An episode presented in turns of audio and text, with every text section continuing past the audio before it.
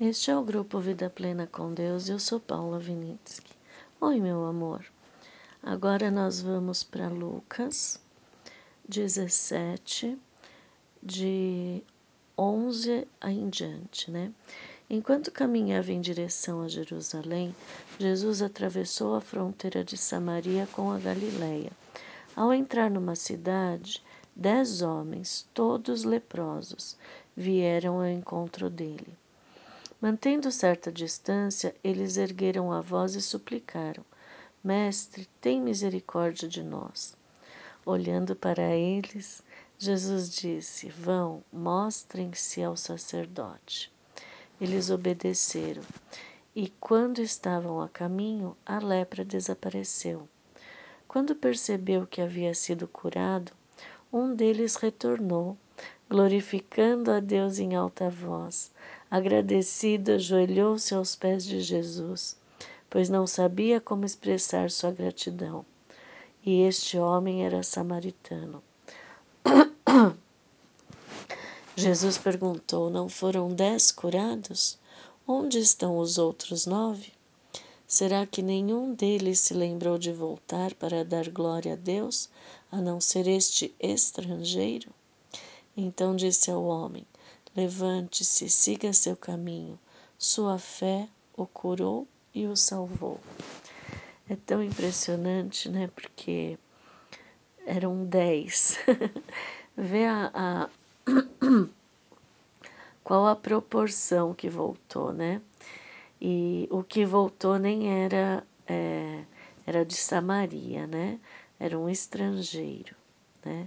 Então, qual a postura do coração? Todos receberam a mesma bênção.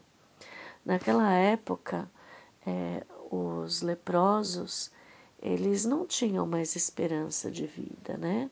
Porque eles, de uma hora para outra, quando os sacerdotes viam que ele estava leproso, eles eram cortados totalmente da sociedade. Tinham que deixar mulher, filho, e aqui eram homens, né? Homens que sustentavam a família, né? Eles poderiam ter uma vida social razoável, ótima ou paupérrimo, não importava. Todos eram colocados no mesmo patamar, leproso. A lepra não tinha cura. E uma vez estudando, é, eu vi que um dos sinais de que é, o Messias tinha chegado era exatamente a cura de leprosos. Né? Outro sinal era é, quando um cego de nascença fosse curado. Veja como tem as nuances, né, para que o povo judeu identificasse Jesus como Messias. Só que os fariseus estavam tão a postura do coração deles era satisfazer a si mesmos, né?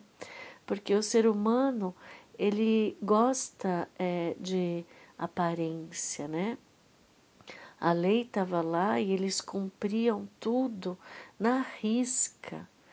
Por quê? Porque ali mostrava que eles eram melhores que os outros que não conseguiam, né? Então a lei ela classificava as pessoas, né? É, é, mas a função maior da lei é mostrar que o homem por si mesmo não podia se salvar, não pode se salvar. O sacrifício tinha que ser da ovelha perfeita. O Cordeiro de Deus é perfeito, não tinha pecado. Só assim podia haver restauração, né? Podia haver é, o pagamento do resgate, né? Então aqui a gente vê de novo dez. Todos eles tiveram a bênção maravilhosa, a bênção maior do que tudo que você pudesse pedir. Por quê? Porque a lepra tirava a tua dignidade, você não tinha mais perspectiva de vida, porque era um dia atrás do outro, piorando, piorando e piorando. Pensa que situação, né? E de repente, o Filho de Deus, para mostrar o amor do Pai, se entrega, desce e cura os dez.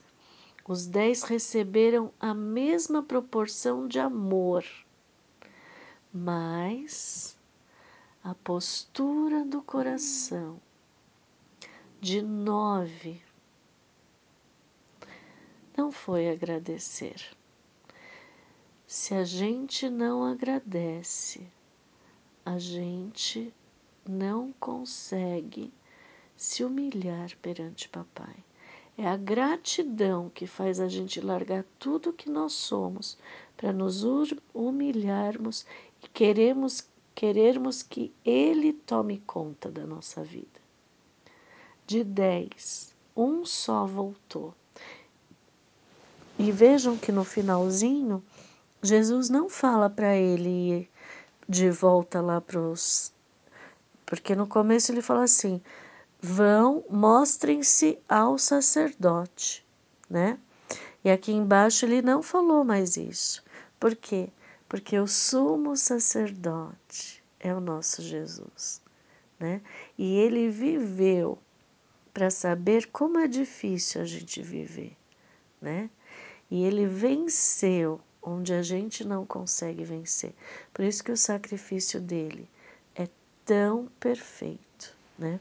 Então ele fala assim: levante-se, siga seu caminho, sua fé o curou e o salvou. Isso é tão lindo, porque é nele que nós recebemos, é dele que nós temos força ele é a personificação da graça. A lei foi, e eu vou fazer um vídeo em breve mostrando por que a lei não veio quando Adão e Eva pecaram. Por que a lei não veio lá? Por que a lei só veio depois que o povo saiu do Egito com a mentalidade misturada de paganismo com judaísmo. Por que, que a lei teve que vir naquela hora e não quando Adão pecou? Então, se a gente começar a perceber a postura do coração, nós vamos discernir mais o amor de papai, o amor de Jesus e toda a capacitação e a, a honra de sermos habitados pelo Espírito Santo. Por isso que quando a gente tem essa consciência de que o Espírito Santo habita em nós, não nos cabe palavras vãs. Não nos cabe, porque você vai amar tanto o próximo porque você já se sentiu tão amado, igual esse leproso. Ele se sentiu tão amado que ele não conseguiu voltar para a sua vida sem agradecer. A postura do coração dele foi de receber todo o amor. Ele não merecia, mas ele agradeceu. E nessa gratidão, ele foi, é, a benção dele ficou maior do que a dos outros, né? Então, é para a gente refletir. Qual é a postura do seu coração quando você recebe uma benção? Você, porque eu, eu refleti isso um tempo atrás e me pesou demais você se sente melhor que os outros? Ou você se sente tão amado que em gratidão você se humilha e quer mostrar este amor ao próximo? Aquilo que você recebeu, você quer que o outro também sinta, viva, né? Você não quer só para você, para mostrar, ah, sou especial. Deus me curou. Sou especial. Deus fez isso para mim. Não. Se você tem essa postura de falar das suas bênçãos para você ser enaltecido, então, por favor, vá para o seu secreto. Vá, vá conversar. Porque espiritualmente dá para ser orgulhoso também. Então vamos buscar a postura de coração, que ao receber, você agradeça, se humilhe, falando: Nossa, sem você, papai, não sou nada. Sem você, Jesus, que seria de mim? Leprosa, leprosa espiritualmente, né? E daí então, quando você se sente amado, com a postura do coração de que quer se humilhar, daí então você está pronto a passar isso para o próximo. Você sente o amor tão grande, tão grande, que não cabe só dentro de você. Ele transborda para a vida do outro, né? Que essa seja a nossa postura de coração. Espírito Santo, habite em nós, renove a nossa mente e nos ajude a viver na postura de coração que só quer vocês na vida da gente. Ah, em nome de Jesus, nosso Jesus. Amém.